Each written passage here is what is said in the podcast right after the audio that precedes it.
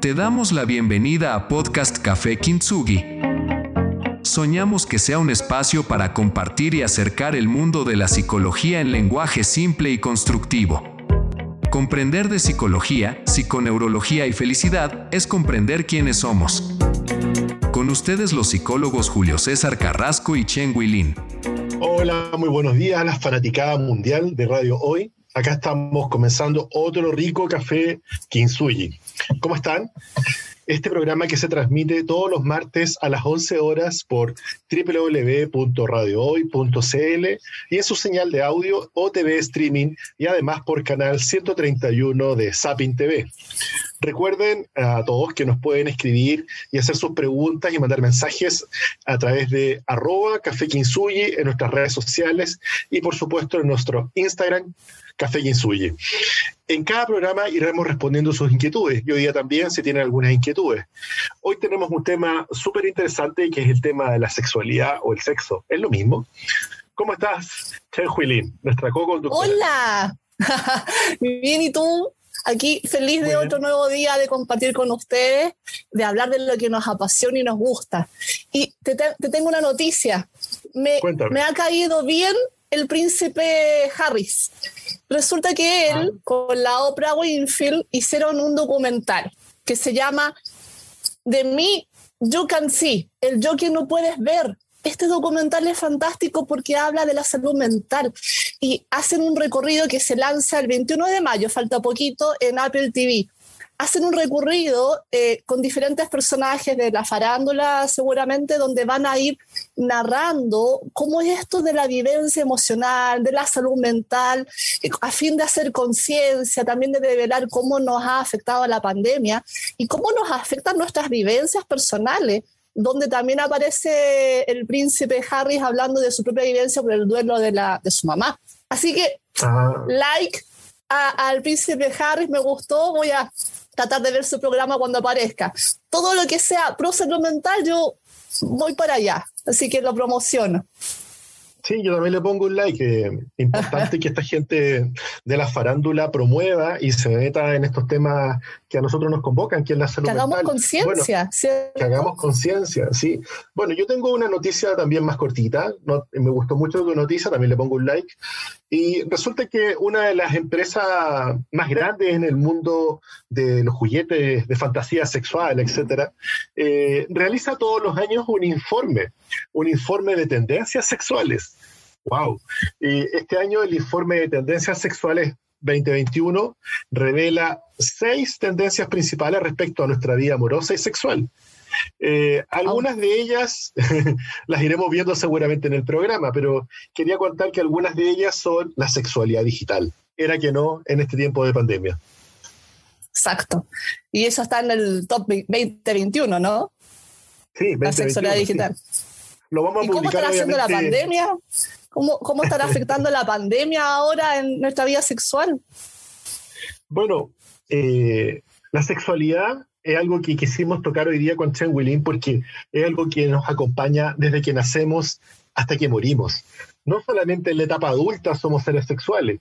Y la sexualidad nos ha, nos ha pegado fuerte con la pandemia porque hacinamiento, estrés, eh, estar con todos metidos en una pieza o en el mismo de la casa sin poder tener intimidad, eh, vernos las caras todos los días, esta tremenda rutina, este día de la marmota que nunca se acaba, juegan totalmente en contra hacia lo que es una sexualidad eh, rica, entretenida, creativa, porque la sexualidad tiene que tener ciertos ingredientes como estar en reposo, tener privacidad.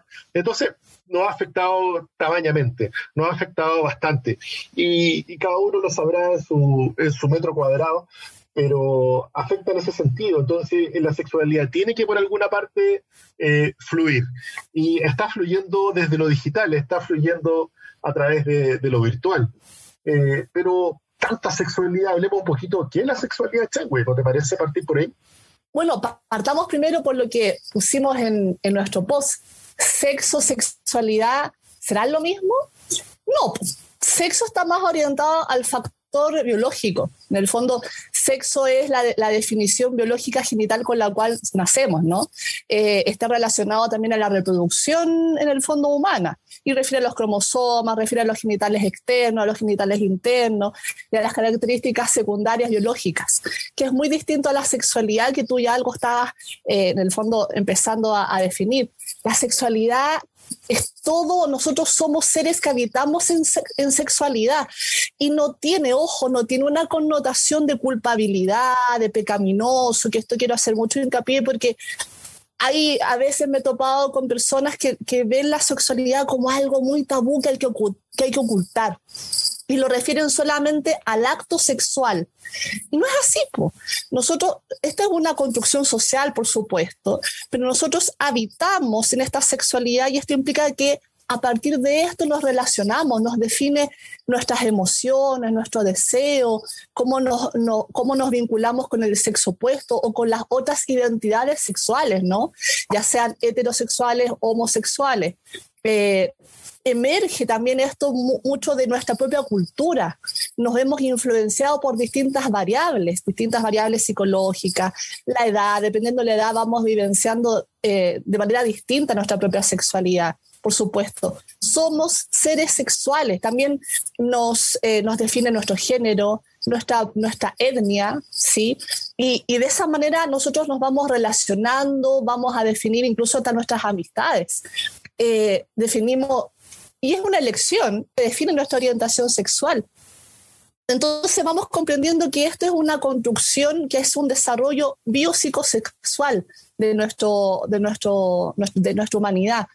Se trata, es un elemento básico de la personalidad, un elemento básico para que nosotros podamos habitar en ello. Y como les decía, se ejerce y requiere que salgamos a explorar, que busquemos, que, que nos, también es un componente que, como tú sabrás muy bien, nos mueve hacia el placer, hacia la búsqueda, es una pulsión de vida, ¿no? ¿Qué opinas, Julio César? Estoy totalmente de acuerdo contigo y dentro de las tendencias que arrojó este informe del que yo les hablaba, bueno, eso pasa cuando estamos confinados, pero la sexualidad tiene que expresarse es inevitable y va a escapar por alguna parte. Y en este caso, el sexo va a ser a distancia. Eh, el sexo a distancia tiene un componente que es seguro, porque no me contagio. Ni, ni, me puedo de COVID, ni tampoco de enfermedad de transmisión sexual. Entonces, se empieza a poner como interesante esta cosa para algunas personas que están confinadas y muchos viven solos. Recordemos que han estado ya dos años solos. Entonces, comprenderán que una opción es la autosexualidad, pero también el conocer a la persona. Entonces el sexo a distancia, por ejemplo, ha, ha, profundizado con algunos juguetes algunos juguetes sexuales, por ejemplo el We Vibe, que es el nosotros vibramos, eh, que, en el que yo a distancia puedo estimular a mi pareja sexual desde mi casa sin eh, tenerla al frente. Eso yo lo encontré genial. Claro. pero lo encontré genial. Entonces tú te, te lo guías, te palmas y bueno, estamos, estamos. Y bueno, pasémoslo bien, liemos y ahí yo te voy haciendo mis cositas y tú las tuyas. Eh, sí, eh, por esta razón el, el, sexo en solitario y con juguete sigue siendo el método más seguro, como lo ha recomendado la salud pública de Nueva York. Imaginémonos lo que, cómo está cambiando el mundo, las cosas que están pasando, que la salud pública de Nueva York diga que esto es lo más seguro, dado los tiempos que estamos viviendo. Vivir estas experiencias virtuales compartidas. Y también, ¿se acuerdan ustedes de Pikachu? Cuando andaban todos los niños y los adultos en las plazas con esta realidad aumentada. Bueno, imaginemos el erotismo, pero con realidad aumentada. Bueno, esto también está ocurriendo. La, la, realidad aumentada y la realidad virtual, estos cascos que uno se pone, permiten crear nuevos universos. Nuevos universos donde, bueno, entendamos que la sexualidad y el erotismo es imaginación, eh, es, es estimulación. Entonces, acá los límites los va poniendo solamente hasta donde llega mi creatividad y se pueden generar encuentros virtuales o encuentros de realidad aumentada, que serían la pseudo realidad, donde se acercan personas que a lo mejor nunca van a saber quiénes eran realmente por detrás y van a eh, elicitar, decimos los psicólogos, van a sacar. Eh, todo eso que está muy bien guardado por, por nuestro gozo y nuestro placer. Eh, algo interesante y que lo dejo solamente a título de, de gancho, Chengui, si lo quieres comentar, es que la parte más linda nuestra, que es la sexualidad, la coquetería, es esa cosa de cuando tú le dices a tu pareja, oye, y lo miras con la, los ojitos brillantes y le dices, oye, que estás bonita, me darías un besito, no sé, podemos, qué sé yo. El que está hablando dentro tuyo es tu parte niño. Sí. sí, necesitamos a nuestra parte niño para jugar, para entretenernos, para, para socializar. Oye, buen punto tocaste, porque eh, nos topamos con muchos adultos muy, muy adultos, donde tienen amarrado su parte niño. Entonces con eso no jugamos, necesitamos a nuestra parte niño. Y lo otro que quería hacerte el punto es lo que dijiste, la sexualidad también está, está en nuestra mente nosotros cuando necesitamos ponernos creativos, no se nos olvide eso, para seducir, para, para compartir, para conversar en sexualidad. Si sexualidad no es acto sexual pura y llanamente, es un habitar en sexualidad. Usemos nuestra creatividad, el erotismo está en nuestra mente. Por eso que además otro, del, otro punto del informe que tú nos traes eh, decía, em, si lo recuerdo bien, que está aflorando mucho en auge el audio erótico y no sé por qué, pero puntualmente para las mujeres. Sí, eh, exactamente. El audio porno. Eh, el audio porno el audio porno y también la pornografía feminista. Pero vamos por, vamos por parte. El audio porno está, siendo, está teniendo un gran auge hoy día gracias al auge de la libertad y de la liberación de la sexualidad femenina, algo que estuvo muchos años en la trastienda, producto de este patriarcado, de este machismo, que no dejaba emerger eh, esta equidad de género también a la hora de sentir placer. Y el audio porno es muy bonito porque está siendo, está siendo privilegiado por páginas como Fantasy, que es fantasía femenina, que lo dice todo, creo yo, Changway, porque eh, la seducción y, la, y los ritmos y las velocidades sexuales en el hombre y en la mujer están diferenciados. La, la, curva de excitación del hombre es más rápida, por ende el hombre es más genital, es más rápido. Tú lo tocas y parece que se activa la máquina, pero, pero la mujer requiere de una... Somos distintas. Requiere, de un camino y de una expertise de la cual hay que, hay que, hay que hacerse cargo. Y, y mucho de eso se susurra, se imagina, se seduce en lindas historias, lindas historias que superan con creces a esta fuerza de la famosa pornografía visual machista y de la gente ahí que son prácticamente atletas que duran horas y horas haciendo una cosa que dice, pero ¿cómo dura tanto este caballero y esta dama? Bueno, esto es superado por este susurro, este audio, este audio eh, porno.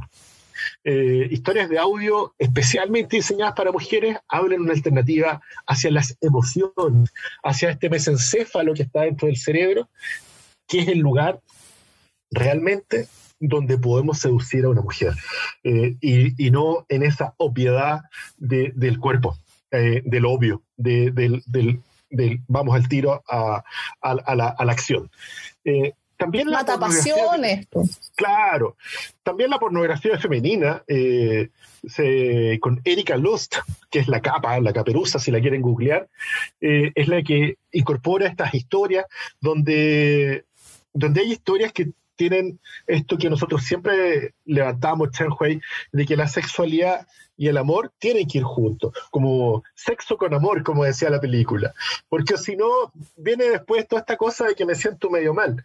Bueno, eh, hablando un poquito de todo esto, eh, creo que agarramos, agarramos moto, Chanhua, y el tema es muy interesante.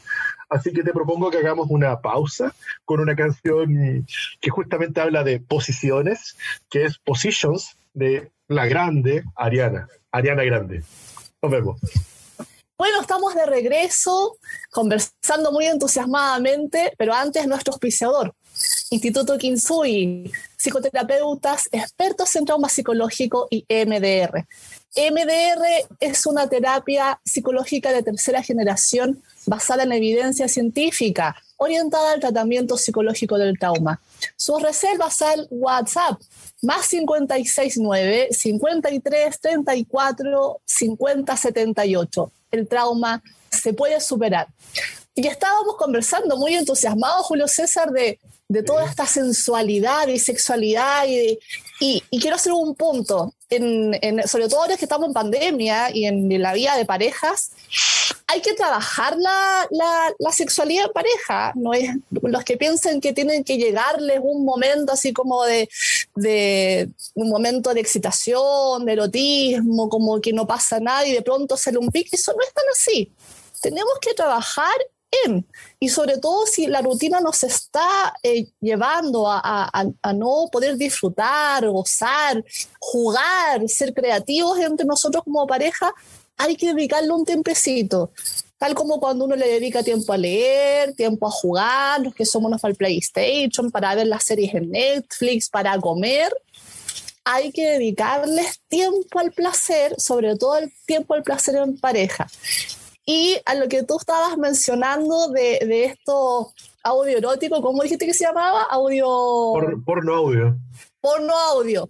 De pronto los varones que, que no son tan buenos para, eh, para hacer entusiasmar al oído de las féminas, de pronto pueden escuchar un poquito de su audio y ahí les, les, hace algún momento de creatividad. Todo, todo vale para disfrutar. Eso es lo más bueno, disfrutemos, ¿cierto? Así es, así es. Eh, sí, eh, no sale por, eh, por generación espontánea, hay que motivar, hay que, entrenar.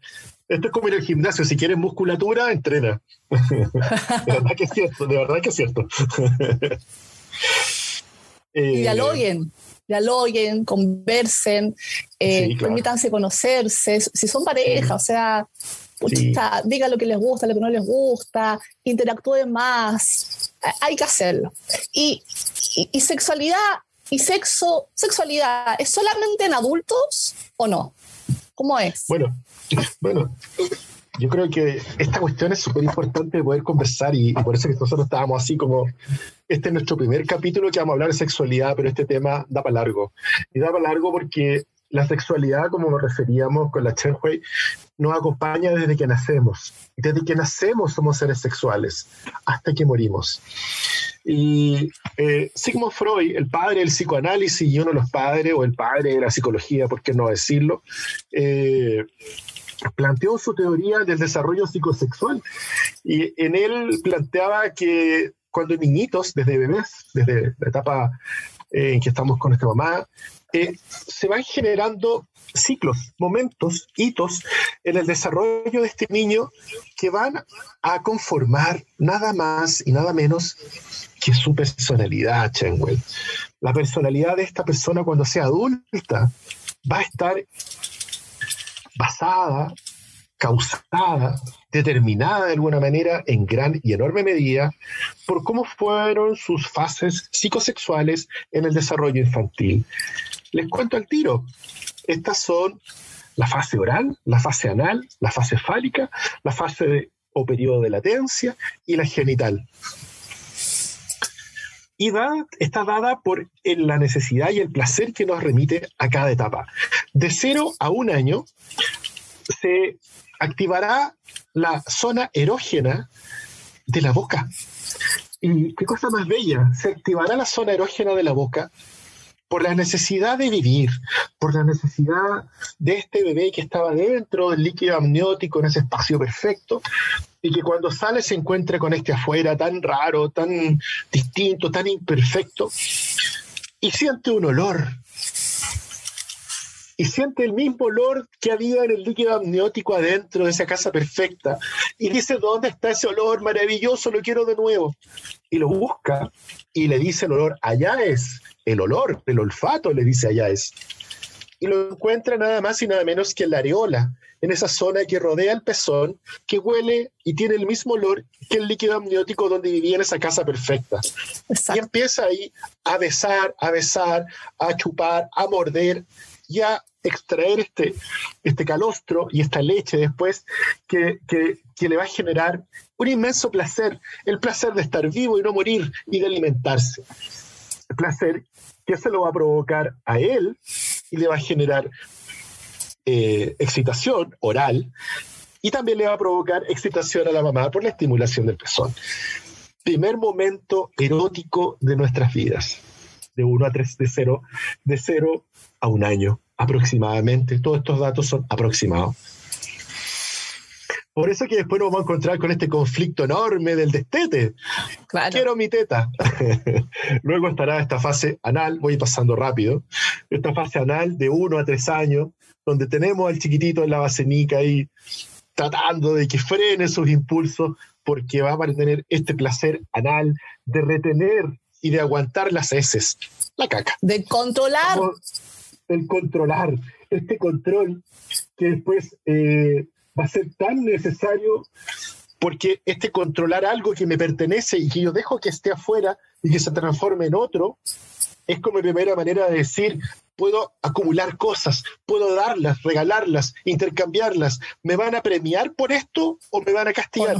Y entonces, eh, esta gente tan rica y millonaria se quedó muy pegada en esta fase de retener, de aguantar, de controlar y también de la hiperlimpieza, esta gente que todo el tiempo está limpiando y, es fanática de la cebra limpieza, están, están de alguna manera enmascarando su, su, momento en el que se quedaron un poquitito más pegadas, por decirlo coloquialmente, en esta fase anal.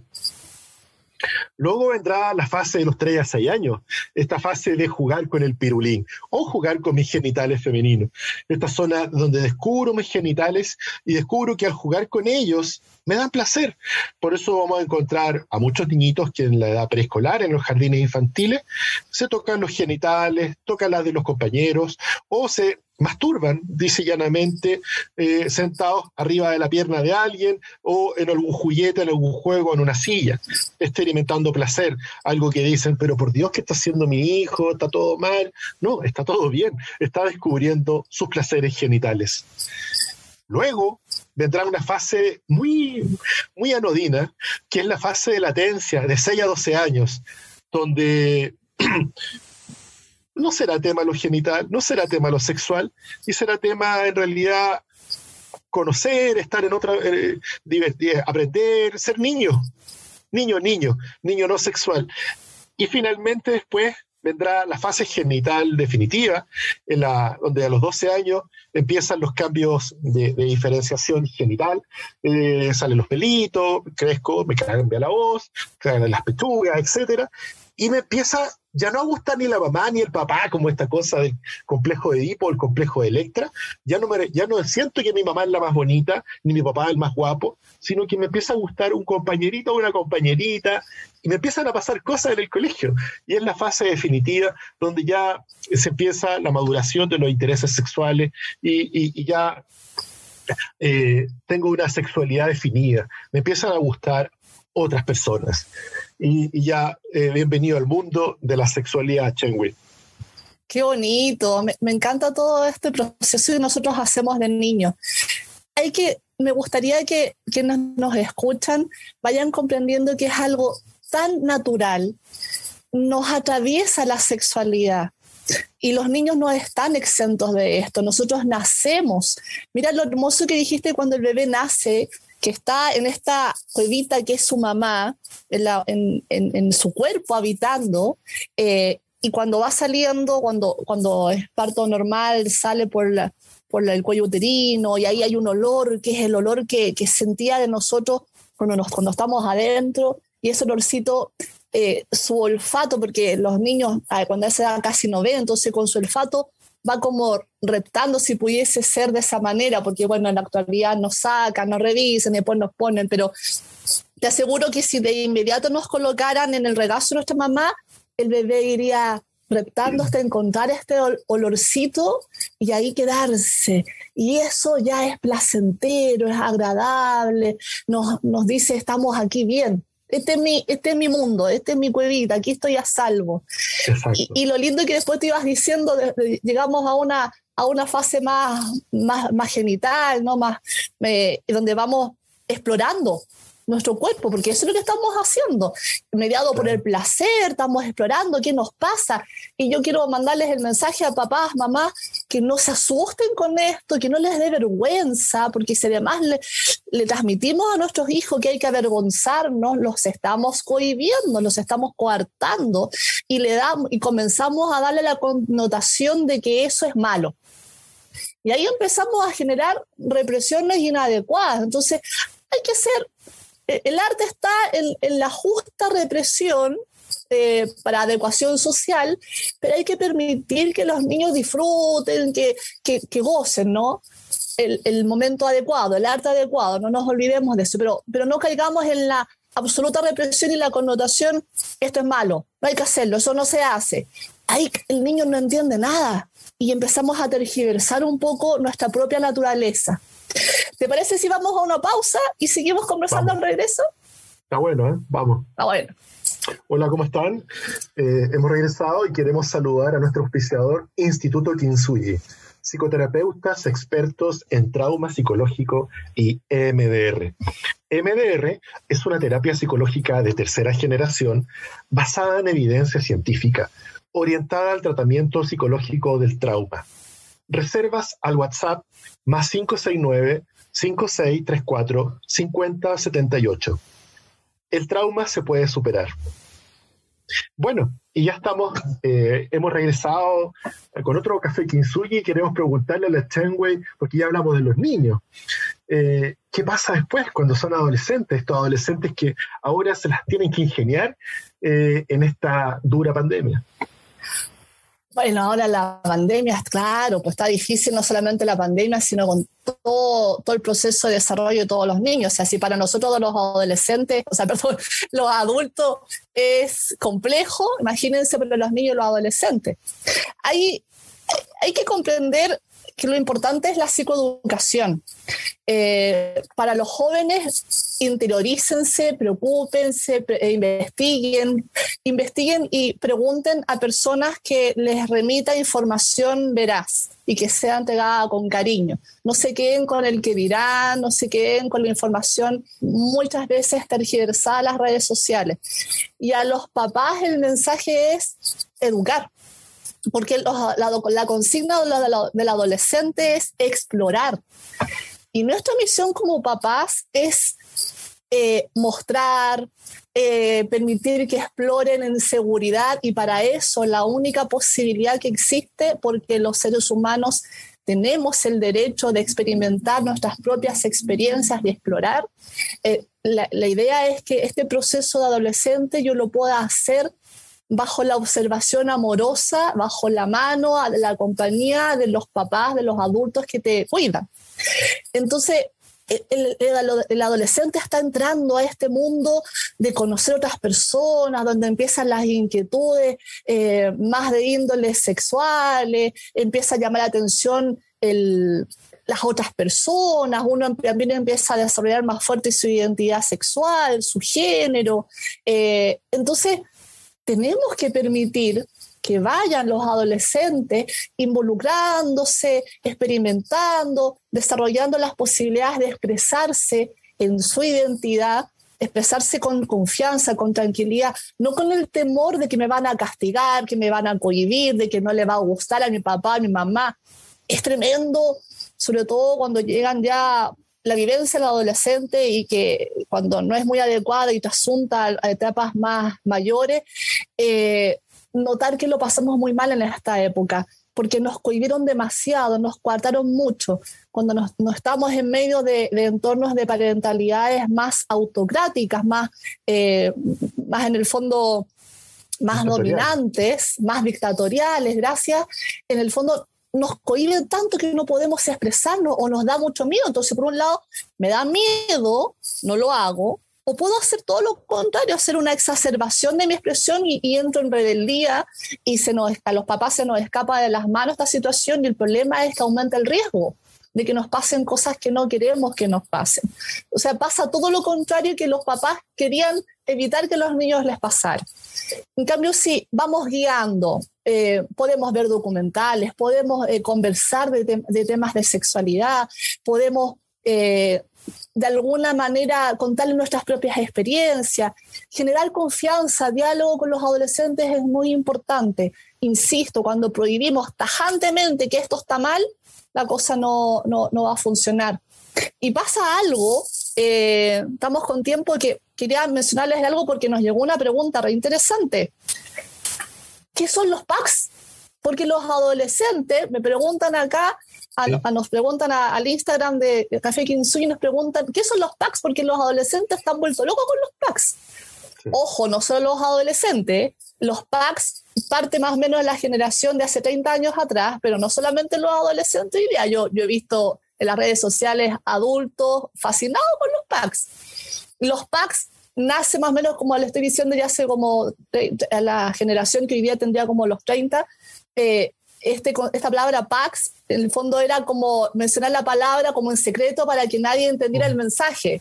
Hoy día ya todo el mundo sabe lo que es Pax. Y hoy día te dicen, mándame Pax, eh, déjame ver tu Pax, etc. Y el Pax, en el fondo, son un conjunto de fotografías o videos cortitos eróticos que te los piden por WhatsApp, que te los mandan, que te los mandan, claro, de uno de uno. La amiga eh, te pide, oye, mándame tu Pax, tu amigo te dice lo mismo, mándame tu Pax, y son con contenido explícito o no tan explícito, con ropa interior, qué sé yo. Evidentemente son hechos en casa, entonces no, no, no tiene la, eh, una, una imagen, una edición tan buena. Y incluso algunos ya hasta los venden. Entonces, eh, se van a topar papás con que los hijos están haciendo esto y probablemente muchos se horroricen. Y es totalmente comprensible que se horroricen, porque aquí estamos con cosas. Pero yo insisto, si entramos en la mecánica de, de condenar, de enjuiciar, de, de, evitar y prohibir tajantemente y quiero ver tu celular y etcétera, lo único que vamos a hacer es orillar más al niño, al adolescente a que sigan estas prácticas. Porque hay que entender cómo se ha ido gestando esto, que yo creo que es importante que lo hablemos, César, porque estamos en, en, una, en una sociedad donde no nos olvidemos que los adolescentes están altamente estimulados a la, al erotismo. Eh, están altamente estimulados a una conducta del tener y objetal.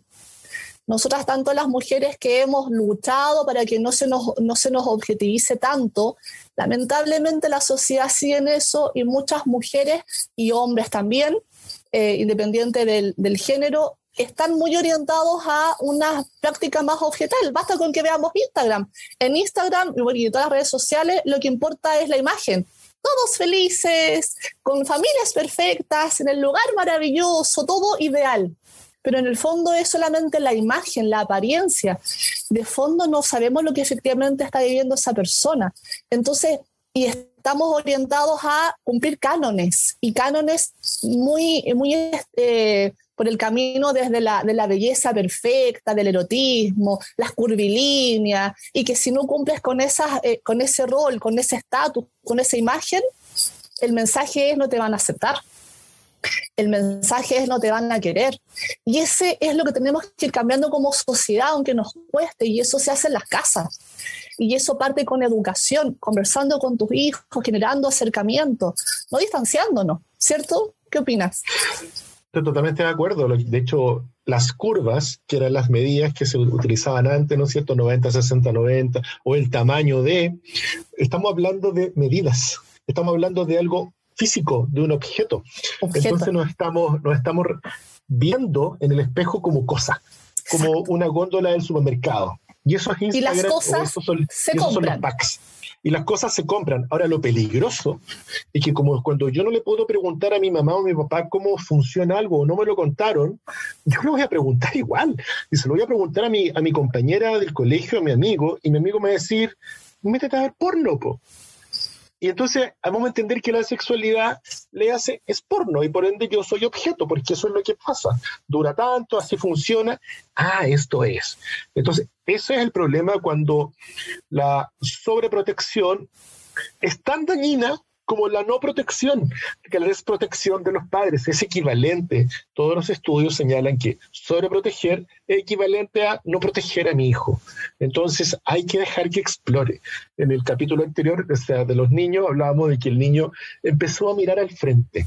Entonces, dijimos que vaya a explorar de a poco, guiémoslo, ayudémosle, porque están las enfermedades de transmisión sexual, está la pornografía, está la prostitución.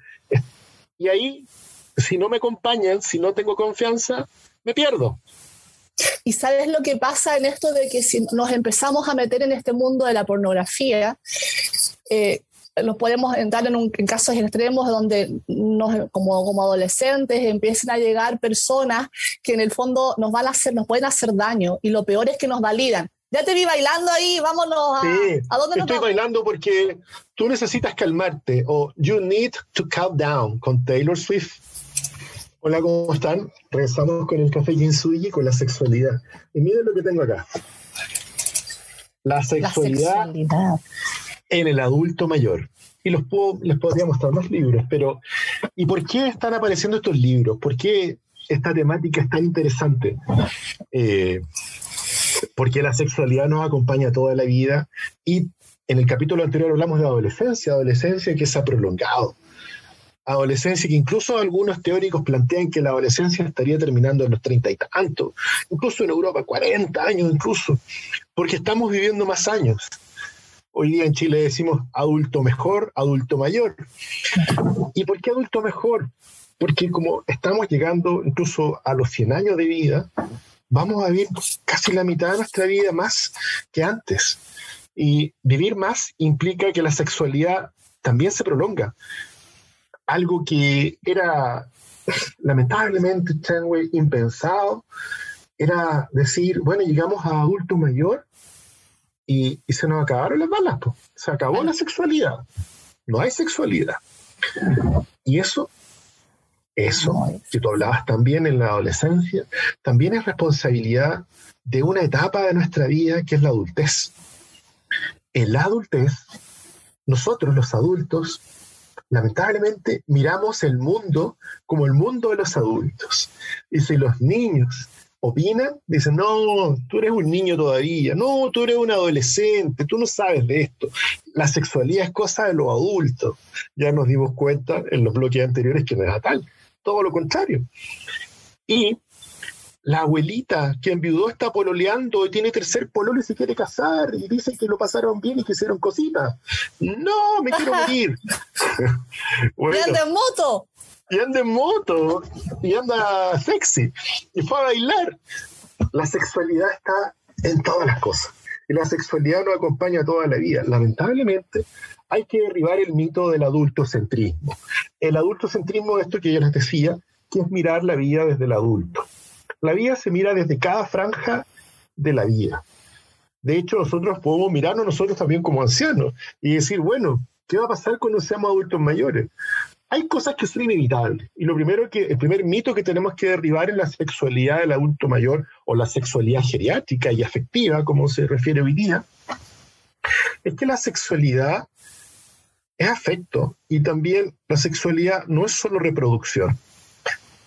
La antigua educación sexual, la retro, está en blanco y negro, en color sepia, decía que la sexualidad solo era para reproducirse, no para también conectarnos con las otras personas, conectarnos con placer, conectarnos con agrado y con contención y con emoción. Y si bien hay algunas cosas que ocurren en la adultez mayor, porque dejamos de, ser reproductivo, eso es un dato, no, eso no, es relevante, diría la sexualidad geriátrica, eh, nos, dejaban, nos, nos jubilaban.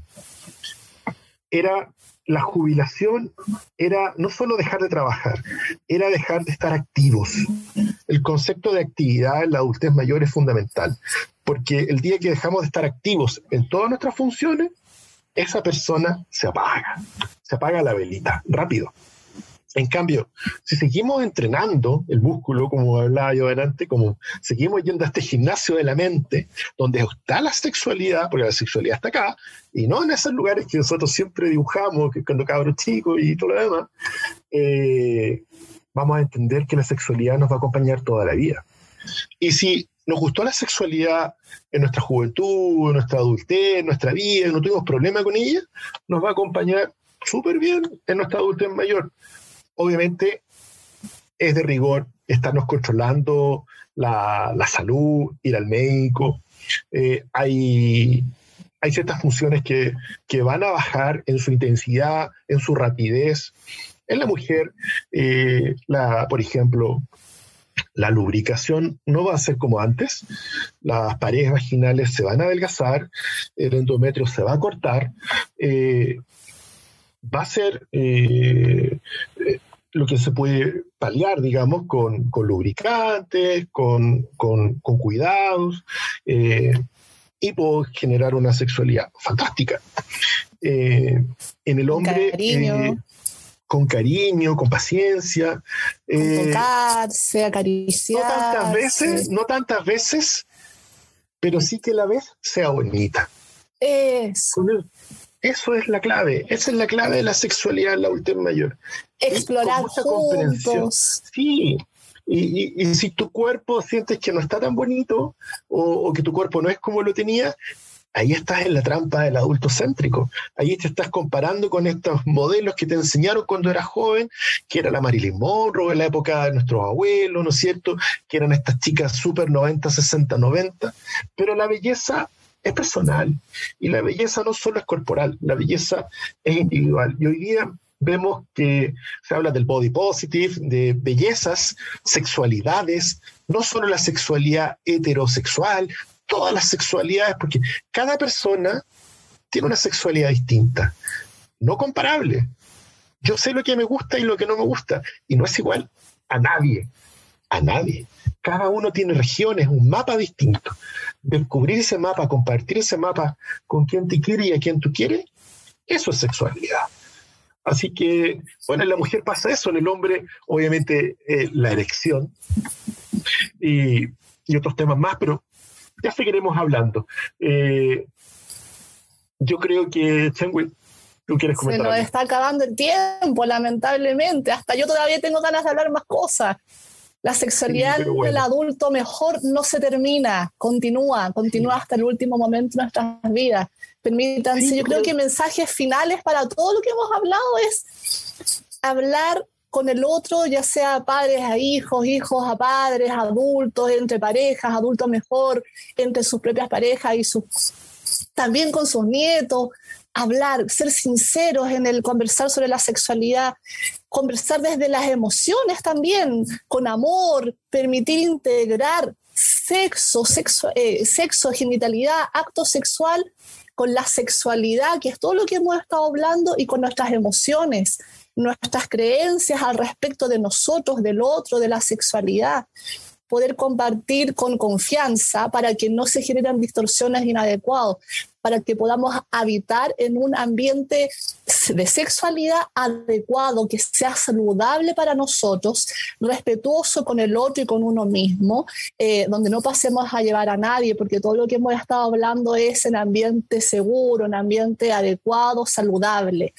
Exploren, todo quien se las mujeres que por tantos años nos dijeron que era malo, que no podíamos expresar nuestra sexualidad, todo quien se explórense, adultos mejores también, compartan, eh, cuando salgamos de la pandemia juntémonos y permitámonos tocarnos, sentirnos, no, no, no caigamos en esto de, de, de tener sexo en el fondo con objetos, son juguetes, son adecuados, pero en su justa medida. No, no estábamos hablando en, entre comerciales antes de que volviéramos de que hay películas futuristas que nos dicen que nos vamos a relacionar con los robots. Hoy ojalá que no lleguemos a eso. Pero bueno, para terminar, en el fondo, un mensaje de Roberto, de, perdón, de Maturana, de Humberto Maturana, que falleció lamentablemente esta semana, un gran filósofo y biólogo de, nuestra, de nuestro país. Y él nos decía, la base de la humanidad, de la vida humana y de la psicoterapia es emocional. Y después viene la racionalidad. Y evidentemente en sexualidad necesitamos nuestras emociones. Hasta el siguiente programa. Esperemos que les haya gustado estar con nosotros. Esperamos que este programa haya sido interesante y les haya entregado información nueva. Cariños a todos. Que tengan una linda semana. Este ha sido otro reconfortante Café Kintsugi. Gracias por acompañarnos en este capítulo. Escríbenos en Instagram, arroba Café Kintsugi. Recuerda, de ti depende una vida mejor y extraordinaria.